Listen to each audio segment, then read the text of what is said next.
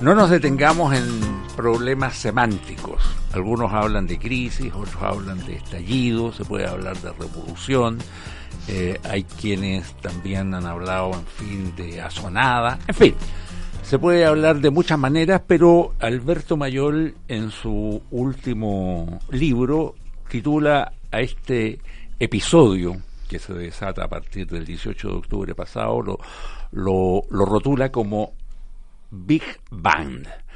Tal es el título de su último ensayo, editado por Editorial Catalonia, y lo tenemos de invitado aquí a Alberto Mayol. Me complace darle la bienvenida. Muchas gracias. Eh, bienvenido, Alberto. Me acompaña, como siempre, Arturo Fonten. Buenas eh, tardes. Partamos, partamos, Alberto, por, por, a ver, por conversar sobre este sobre este episodio, sobre este Big Bang. Eh, ¿cuán, ¿Cuán previsible, cuán, con cuánta sorpresa te tomó Mm. a ti? Eh, ¿Estaba en tu libreto? ¿No estaba No. en tu libreto? Mm, Yo creo que el... Que ¿En qué se parece y en qué se diferencia de lo que suponías que iba a venir? A ver, a mí me parecía muy claro que estructuralmente, eh, hay que diferenciarlo, los sociólogos sabemos dibujar bastante bien los elementos estructurales, pero los elementos estru- estructurales no son los únicos que existen. O sea, eh, eh, para hay, hay otro tipo de factores que son lo que eh, yo he trabajado he tratado de trabajar desde hace bastante tiempo, de hecho mi, mi tesis doctoral tiene que ver con eso, que son lo que llamo los elementos energéticos, que no son lo mismo, o sea, porque no es lo mismo una determinada estructura de problema con más energía o con menos energía. El problema de la intensidad de Carl Schmitt, el problema de lo político de Carl Schmitt es eso, es la intensidad, no solamente la reacción de conflicto. Entonces está esa dimensión energética y hay otra dimensión que aquí me afirmo de Maquiavelo, digamos que es súper simple, que la fortuna, o sea, la- hay una serie de, de escenarios que... La circunstancia. La circunstancia. Diría, Ortega y Gasset. Exactamente. Entonces, evidentemente hay, esos factores están en sobre la mesa. Em, para mí era muy claro en las investigaciones anteriores que el, el- el mínimo de legitimidad requerida para que cualquier orden social se pueda sostener en pie y fundamentalmente para que el modelo económico pudiera existir, aun cuando los modelos económicos no requieren demasiada legitimidad porque no son modelos políticos, esa- ese mínimo había sido superado en términos de estábamos más abajo. O sea, estábamos un poquito desfondados. Estábamos, estábamos en una situación de desfonde y la forma en que se fracturase eso ¿ya? Eh, podía ser de distintas maneras, pero me parecía evidente que no era posible que superara, se superara la prueba. Esa era la apuesta, la hipótesis del, del derrumbe del modelo. Ahora, lo que para mí era completamente eh, insólito como, como fenómeno era esta situación en la cual, en el, en, el, en el momento en que se trata de defender este proceso, de, de- de evitar que esta ilegitimidad se tradujese en una fractura, en ese proceso toda la élite política pone muchos recursos sobre la mesa, recursos políticos, de, recursos económicos, en fin, y esto no funciona. Pero la forma en que estalla en particular eh, me, me pareció muy sorprendente. Cuando dice que esto no funciona, Alberto, te estás refiriendo al acuerdo por la paz y la nueva No, no, constitución. me refiero anteriormente, Ah, ya, me refiero antes. anteriormente a toda la salida bacheletista, ya lo- los esfuerzos de reforma durante el primer gobierno de Sebastián Piñera, los esfuerzos posteriores de, de- de reforma durante ya el segundo gobierno de Sebastián Piñera, o sea, todas esas distintas formas de salida, y donde además la élite entra en una típica crisis de las élites, que, que, que empiezan a destruir la solución del otro, aun cuando en realidad todas las soluciones son para todos. Entonces, entonces empiezan a jugar un juego de suma cero, ¿ya? porque dicen, no, pero la solución del otro le puede servir y qué sé yo, y quieren destruirla, pero en realidad a cualquiera que le hubiese solucionado alguna solución, era una solución para todos. Eh, y lo salvaba todo. Entonces, ese escenario es el que se empieza a configurar, y ahí viene el estallido, eh, que a mi juicio, ¿por qué le pongo Big Bang? Porque básicamente lo que me parece más interesante es que la investigación sobre este, sobre este fenómeno tiene que considerar la forma en que se produce. O sea, no podemos decir solamente aquí están las causas, no. Para que en 24 horas pase todo lo que pasó, es una cosa, yo no sé si, digo inusual, pero puede ser totalmente inédita, para que todo, eh, hay que mirar la forma específica del, del estallido. Y ahí me agarro además del concepto de Big Bang duro, de la física, que ellos dicen lo que pase al principio después del estallido, después del Big Bang, es muy importante para lo que viene después. Ahí vamos a ver dónde se acumula energía que se transforma en materia y eso se transforma en estructuraciones. Entonces, y ahí viene entonces la, la, metáfora, tiene un elemento conceptual también. En ese Alberto está convertido en un sismógrafo. En un Es que tiene que ver con. Sí, tiene algo que ver. Yo, yo, un sismógrafo entiendo yo que es un aparato, ¿no? es una. Sí, claro, sí, sí. sí una, pero tiene que ver con eso, tiene que ver con efectivamente con el esfuerzo de mucho tiempo. Eso, mi, mi tesis yo la empecé en el 2005 eh, de doctorado sobre entender fenómenos energéticos en la vida social que modifican las condiciones estructurales en ese sentido. Y, ese es el, es el trabajo. Arturo. A ver, eh, la tesis, ¿no es cierto?, es que se derrumba el modelo. Y yo diría que, eh, bueno, el, libro está magníficamente escrito, se lee pero con una facilidad extraordinaria, yo lo recomiendo. Y hay una teoría aquí que es muy, muy atractiva como visión de conjunto, ¿verdad? Pero a mí me quedan algunas dudas. La primera es, ¿qué se derrumbó? Y segundo, ¿ya se derrumbó o tú crees que se va a derrumbar? No, no, yo creo que yo creo que esto es el, el, final del camino del proceso de ilegitimidad del modelo. Yo creo que esto el modelo está fuera. O sea, el modelo no tiene posibilidad operativa de seguir funcionando tal como funcionaba.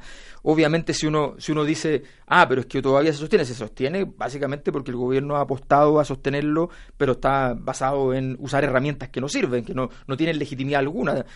En este camino destruyó la legitimidad de carabinero. O sea, esas herramientas no son herramientas, dejan de serlo porque ya mañana no las vas a poder ocupar.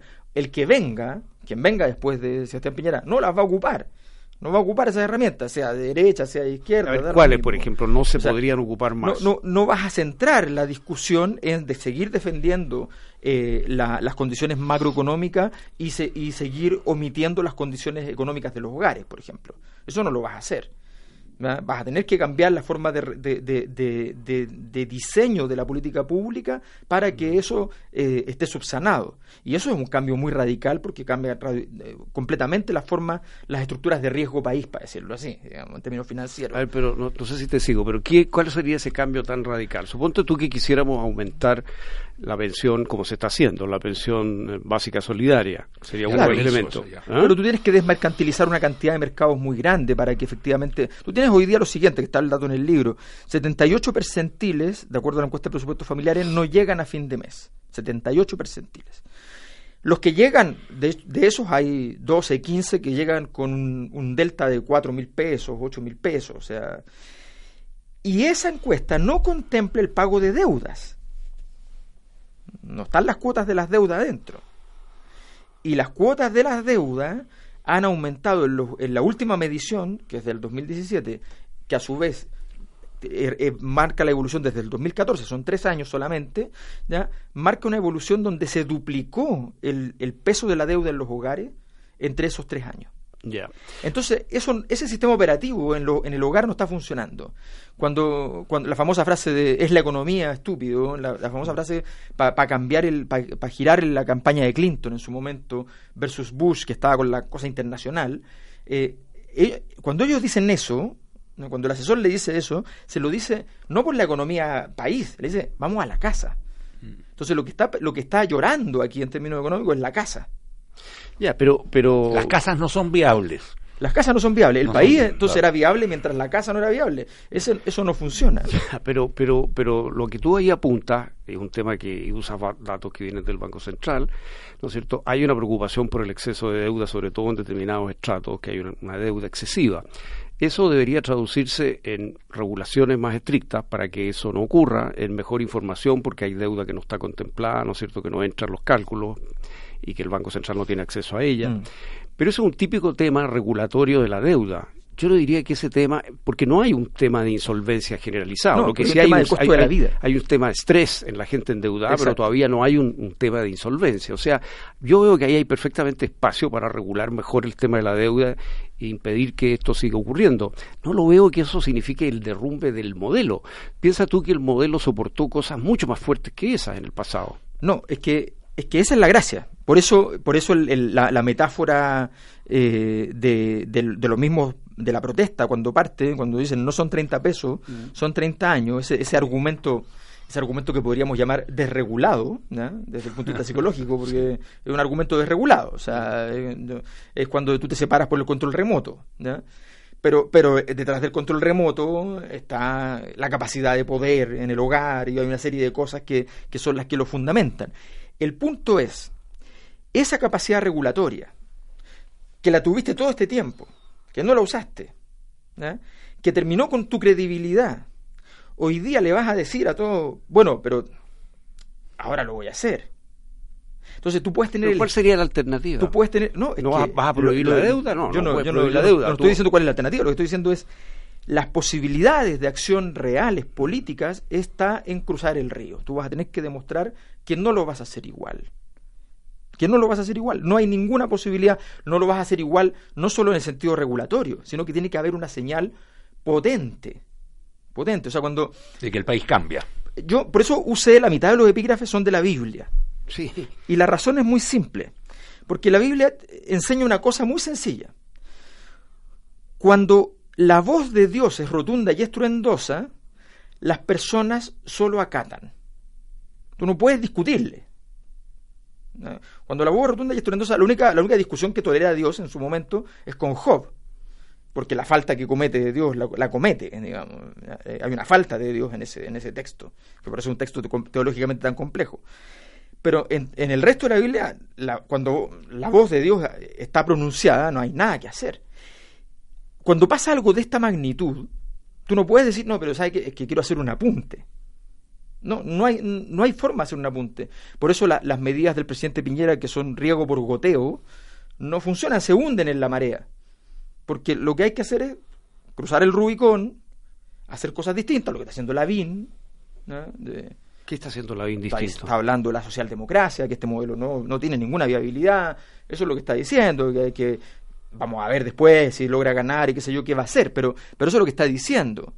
Eh, eh, entonces hay una, eh, hay una hay una necesidad de salir de, este, de esta estructura. pero hay una parte retórica que yo comparto, hay una parte que tiene que ver con la tensión del momento, ¿no es cierto? Pero una vez que se aquieten las aguas, y ya se están aquietando, creo yo, viene la realidad. Y la realidad es que tú el problema de la deuda, que es uno de los temas que más te preocupa, se va a tener que corregir por la vía de regulaciones y no más que eso. No vas a tener una sociedad sin endeudamiento, porque el endeudamiento es la apuesta a futuro, la gente vive en función del futuro, el ser humano vivimos en función del futuro. O sea, restringir demasiado la deuda es una cosa que la gente tampoco va a querer. Entonces, simplemente lo que hay que hacer es regular mejor el tema de la deuda.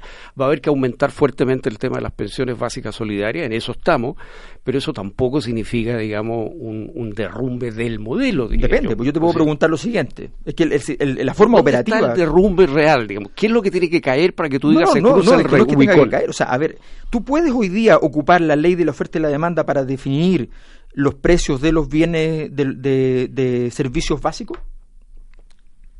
Hoy día, ¿puedes usarla? La respuesta es no.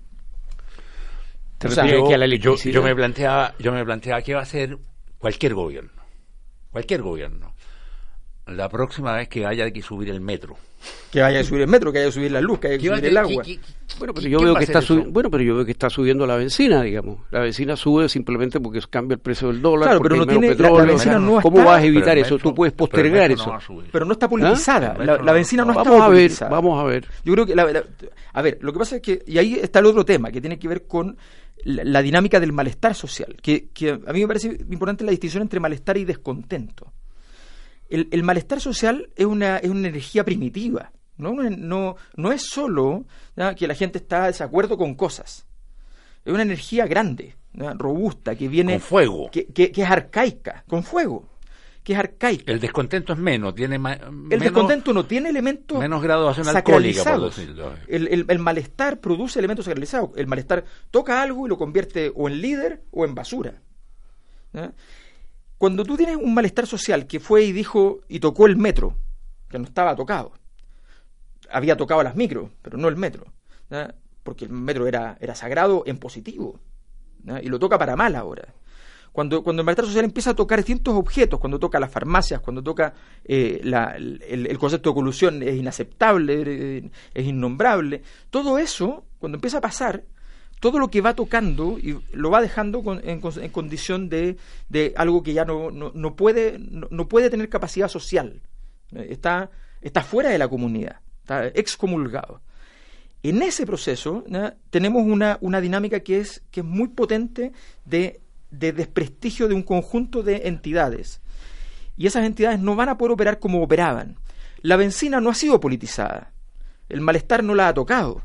Podría ocurrir mañana pero no ha ocurrido. Claro, pero te fijas, lo que tú vas eh, eh, con eso, al decir tú no puede el mercado entrar a fijar los precios de la luz, de la electricidad, del gas, de la benzina, del metro. Bueno, eso es Kirchner.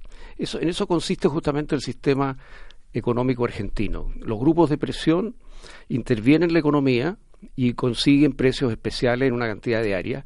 Eso es lo que ha provocado. También son muchos países socialdemócratas. No, en la mayoría, sí, la mayoría de los mercados eh, estos precios tienen en definitiva que ver con, con, los precios de mercado, porque si no hay que subsidiarlos de otra parte. Y eso en países como el nuestro, bueno, se traduce en todo tipo de problemas. Y lo estamos viendo en Argentina. Tú ves que lo primero que ha hecho Fernández, ¿no es cierto?, es poner un dólar especial para los viajes, ha subido un 30% el costo de viajar en Argentina. Ese es el tipo de capitalismo intervencionista que, que, que, lo que, es lo que tú parece estás anunciando que viene. Ese sería pasar el Rubicón. a ver, yo estoy diciendo simplemente que la, la, yo lo que estoy diciendo es, hay una dimensión de todo esto, una, estamos tocando una, que es el tema del modelo esa dimensión del modelo, tal como estaba funcionando, no puede volver a funcionar ya estamos igual. no va a funcionar igual, pero tú hablas del derrumbe del modelo, van a de cruzar el Rubicón. ¿Cuáles son esos cambios tan radicales? Mencionaste uno, el, el, el, precio de los servicios de utilidad pública va a tener que estar fijado por criterios económicos. En definitiva, eso van a ser grupos de presión consiguiendo subsidios. O sea, depende de la capacidad institucional, depende de la capacidad institucional para hacer una cosa distinta a eso o no, va a depender de eso. Ahora, la capacidad institucional, y esto es una cosa que, es muy importante antropológicamente, hay un capítulo entero que se llama eh, sobre el potlatch. Sí. El potlatch es el principio de reciprocidad. El principio de reciprocidad es una de las cosas que los antropólogos hace 120 años descubrieron que era una de las cosas fantásticas que había en todas las sociedades del mundo y que eran todas prácticamente idénticas en el principio de reciprocidad. Para poner un ejemplo, si yo voy a tu cumpleaños, tú tienes que ir al mío. Y el regalo tiene que ser más o menos equivalente. Ahora, si yo te regalo algo demasiado caro, es igual de grave que si te regalo algo demasiado barato. Porque hay, hay un gato encerrado en una cosa demasiado cara. ¿Qué me quisiste decir? ¿Qué me quisiste decir? Entonces, el principio de reciprocidad es un elemento central de la sociedad. Ese principio tiene, tiene un elemento súper importante. La, lo que vulnera la reciprocidad, una de las cosas que vulnera en todas las sociedades primitivas, es la desigualdad económica. Y hay reguladores de esa desigualdad. O sea, la desigualdad se va a producir, pero la regulas. ¿Cómo? Llega fin de año, por ejemplo, y hacemos el potlatch. El potlatch es que nos juntamos todo el pueblo y se pregunta, ¿a quién le fue bien en el fondo? ¿Quién tiene excedente? Levantan la mano los que tienen excedente. Y cada uno le preguntan, ¿qué va a hacer usted con su excedente? Entonces yo el primer 30% de mi excedente lo voy a poner aquí al medio. Lo que ponen al medio, ¿saben lo que hacen? Lo destruyen, lo queman, lo escupen, lo maldicen. Que además tiene un elemento antropológico importante los bienes no pueden ser más importantes que las personas. El segundo momento, él dice, bueno, ¿y qué más va a hacer? El segundo momento, el momento de, de la donación. dicen, yo voy a entregar un porcentaje también a las personas que les fue mal. Esas personas que les fue mal no tienen que agradecerlo, al contrario, tienen que insultarlo. Porque tienen que decirle, cuando me toque a mí darte, yo te voy a dar algo mejor, lo que tú me estás dando es muy poca cosa. Termina esta, esta, esta fiesta de distributiva, viene el año nuevo, y el siguiente año, quienes hicieron un potlatch generoso en el fondo, tienen poder político. El origen de nuestras instituciones es el momento de la reciprocidad. Es cuando los que tenían la posibilidad de llevarse algo para la casa, la entregaron a la comunidad. Cuando tú tienes un país que perdió su aparato institucional, su capacidad institucional se redujo a menos de la mitad probablemente, Tú necesitas esos gestos. Voy a decir algo muy poco republicano, pero tal vez esto habría sido solo un mal sueño si el día sábado el presidente junto con seis empresarios personalmente dicen vamos a pagar el metro. Suena horrible desde el punto de vista político, republicano, qué sé yo, pero ustedes creen que no habría sido una solución en términos simbólicos. Entonces, ese, ese proceso, esa parte antropológica, es la que tiene que estar contemplada en el, en la economía de libre mercado que pueda existir. Yo no me estoy imaginando un traspaso al socialismo, que podría ser también, pero no, no, no es parte de mi, de mi tema en, en, lo que yo trato de trabajar en el libro. Estoy tratando de decir qué es lo que se puede hacer y lo que no se puede hacer a partir de lo que hay. Va, a, va a tener que sí haber potlatch. una economía sin potlatch no va a ser posible. Y eso significa que alguien diga, me dolió el potlatch. Eh, los empresarios tienen que acostumbrarse a, en vez de salir a decir, me encantó lo que dijo el presidente, a decir, me dolió, pero lo acato. Ya sea como obra de teatro, ya sirve, o ya sea como realidad. Entonces, es un, es un cambio súper importante desde el punto de vista, y, y además tenemos que acostumbrarnos a que si no, no ocurre este gesto, la política va a seguir en la condición actual. La condición actual de la política es inutilidad. La política se le ocurre una idea, la ejecuta y a las dos semanas la idea no existe. Mm. Oye, Alberto, yo creo que esa es una de las partes más interesantes del libro y, en general el análisis de cómo se deslegitimó el sistema, el mm. tema del lucro vinculado al abuso, por mm. ejemplo, es de las partes más, más fuertes. Ahora, dentro de eso que estás diciendo de la política, en la página 150 hay una frase que, que me parece importante preguntarte que la explique un poco. Eh, dices tú aquí, si se aprueba la página 150, si se aprueba la constitución política nueva en el gobierno de Sebastián Piñera, el proceso nacerá fallido, porque nuevamente habrá un problema de origen y cualquier tropiezo se verá como traición. Y un poquito más adelante, y los rendimientos de la política, dices, son lentos.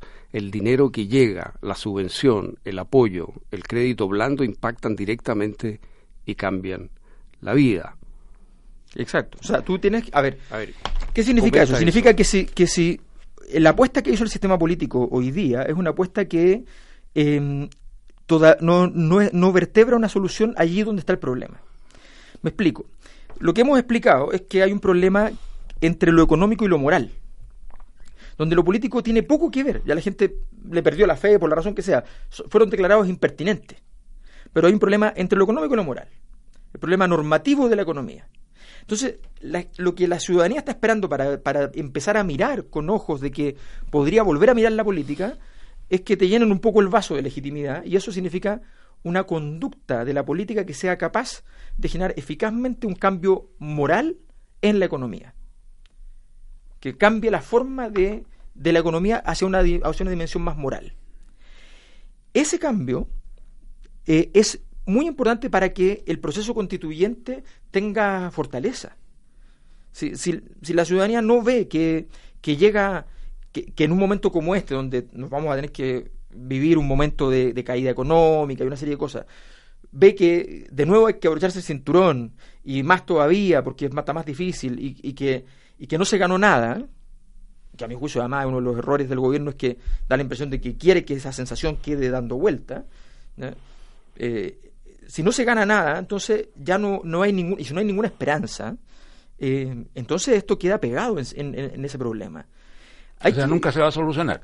Nunca se va a solucionar en esas condiciones. O sea, te quedas pegado en esos procesos que duran 20 años, qué sé yo, 30 años, y que vienen soluciones fallidas y tras soluciones fallidas.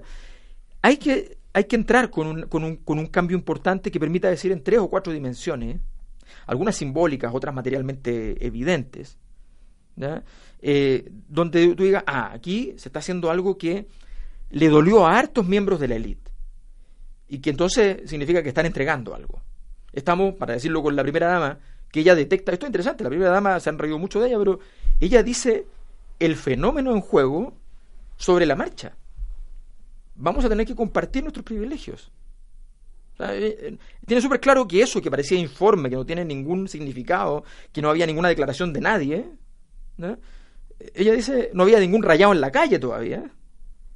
Ella dice, vamos a tener que compartir nuestros privilegios. Ese es el tema. Si se ve eso, la política se va a llenar un poquito y va a poder hacer algo. Tirar, un, tirar una pelota que se devuelva, o sea, algo. En ese sentido, tú no apuestas, o sea, no, no, no, no le pones mucha ficha a este acuerdo por la paz y la nueva constitución, si es que no va acompañado de, de otros de otro beneficio, de otra, de otra, de otra, de otra cosmología, llamémoslo así. de, una cierta sensación de que, de que moralmente las cosas no volverán a ser iguales. Y que cambiaron. Y que cambiaron. Ahora, ahí hay dos cosas interesantes. Yo les decía al principio, cuando uno habla del Big Bang, al principio del Big Bang hay una cosa que los físicos llaman las rugosidades. No se distribuye toda la energía para todas partes de la misma manera. En algunas partes se empieza a concentrar. Y se empieza a concentrar, y donde se concentra, se tiende a concentrar más. Entonces, todas aquellas cosas que se, que se levantan al principio son importantes. Por tanto, el acuerdo constitucional sí es importante. O sea, constitución nueva va a tener que haber. La pregunta es si, si, si se la va a hacer con suficiente ropaje para que quede lo más, lo más sólida posible, para que el acuerdo sea lo más, lo más bonito, tenga buen lejos, buen cerca, tenga, cumpla todos los, requerimientos y no, y no empiece a tropezarse consigo mismo, como le ha ido pasando. Eh, si no, si no se logra eso, efectivamente el, el, el, acto va a cambiarse la constitución, pero va a ser un acto fallido, que es una muy mala noticia. O sea, desgastar todo. Eh, un estallido significa que mucha energía se liberó, y energía liberada significa que fue energía que fue ocupada y, le, y le plantearía un problema de legitimidad a la nueva constitución también. Y le plantearía un problema de legitimidad también. Déjame llevarte a un, a, un, a un terreno más adjetivo, si tú quieres. ¿No te llama la atención que... Eh, el movimiento, el descontento, el malestar, llámalo como tú quieras, eh, no haya generado nuevos líderes. Yo sé que es un tema mm. No, importante. importante, pero no tiene la misma jerarquía de los temas que estábamos conversando recién. Pero, tiene una dimensión en que sí. Te pongo un ejemplo. Eh, en la presentación del libro, Manuel Antonio Garretón, mm, que hemos trabajado muchas veces juntos y todo, entonces eh, él en un momento dice, oye, pero esto no tiene actores, me dice. No tiene actores. ¿Cómo vas a hacer una sociología sin actores? Claro, tiene toda la razón. Y, la, y, gran parte de la decisión inicial, apenas empiezo a escribir el libro, fue decir, y de hecho está en la primera, primera frase, es dejar muy en claro, lo digo así, el héroe de esta historia no existe. O sea, aquí lo que pasó fue un hecho, eh, un acontecimiento puramente energético, de la sociedad, que normalmente eh, esto es una gran ironía respecto a la, tesis Thatcher de que la sociedad no existe. O sea, aquí hay una evidencia muy palmaria porque, porque no hay ni un actor que pueda decir yo conduje esto. Pero, pero ni siquiera el 1% del fenómeno. Es colectivo. Es un, es, un, es, un, gran, es un gran regalo que le hacen al Partido Comunista los que dicen esto lo condujo el... No, perdón, pero no tiene ningún partido político, ningún líder en Chile tiene la capacidad para conducir esto. Aquí simplemente estalló. Entonces, el, tema es que efectivamente estalla y encuentra a todos fuera de juego. El Frente Amplio, que venía planteando estas temáticas como temáticas, eh, queda parado al otro lado del, del, mueble, en, la parte de los que cobran, no de las que pagan. Eh, entonces, eh, y, le toca entonces la crisis interna también. Entonces, se fractura entero, se quiebra entero porque porque no tenía legitimidad para abordar el tamaño del estallido porque había apostado a que el camino institucional era el camino más sólido. Y no lo era. Entonces, esto es muy, muy inaudito y por tanto efectivamente no hay, no hay, ni vamos a ver en lo inmediato probablemente ciertos liderazgos, salvo que, mediante los mis juicios que son errores, o sea, por ejemplo, el, gobierno en esta semana eh, transformó, le, otorgó un liderazgo a Chanfro, que no tenía un liderazgo relevante en todo este proceso, le regaló un liderazgo, le regaló, si quiere, si lo digamos así, una diputación para mañana. Eh, y le está regalando a, Vivaldi la posibilidad de incluso ser presidenciable. Una última pregunta rápida sobre el tema constitucional. estamos medio eh, pasados de tiempo. ¿Tú crees y lo afirmas pues, que, vamos a tener una constitución, dices textualmente en la página 163, llena de detalles sobre la esfera económica? ¿Sigues pues. pensando eso? Sí, pues, porque, porque dado que no está resuelto el, pecado original sobre esto, entonces va a ser el gran tema. y entonces hablemos de, y hablemos de esto. Y, y, además está lleno de quienes salen a decir, oye, por favor, no hablemos de esto. Y entonces, esto es un esto no prendió, o sea, es, lo mismo. Es como, ya, bueno, vamos a hablar. Ah, eso le duele, ¿ah? eso es el potlatch. Ah, eso le duele. Quiero que hablemos de eso, que usted mencionó. ¿Qué era? Entonces, sí, lo más probable es que sí tengamos eso. Entonces, todas estas cosas de que no, que tenemos que tener una, constitución súper económica en palabra, una lo más probable es que no sea así mientras más insistamos en eso. Hay que asumir, va a haber una nueva constitución y va a haber un proceso y bueno, que tengamos suerte. Alberto Mayor, eh, sociólogo, eh, académico de la Universidad de Santiago, ensayista y autor del libro Big Bang, editado por Catalonia recientemente. Y libretista de óperas. Libretista de ópera, además, nombre y, y, yo te había puesto también sismólogo. Pero en realidad es cosmólogo. Pero depende de, claro. Eh, hay un sitio eh, de viajes que causa furor, turismocity.cl. Turismo City compara el precio de todos los sitios de viaje y te permite saber cuál tiene el precio más bajo, más conveniente. Además te alerta también cuando hay vuelos baratos. Ingresa ahora en Turismo City o descarga la apps. No se vaya de la sintonía de Radio Duna porque a continuación viene información privilegiada al cierre y enseguida sintonía crónica junto a Bárbara Espejo y Rodrigo Santamaría. Tenemos que agradecer la participación de Alberto Mayol y de Arturo Fonten en esta edición del programa. Muchas, gracias. Alberto, muchas gracias Arturo. Eh, nos encontramos mañana aquí en Terapia Chilensis. Muy buenas noches. Buenas noches. Buenas noches.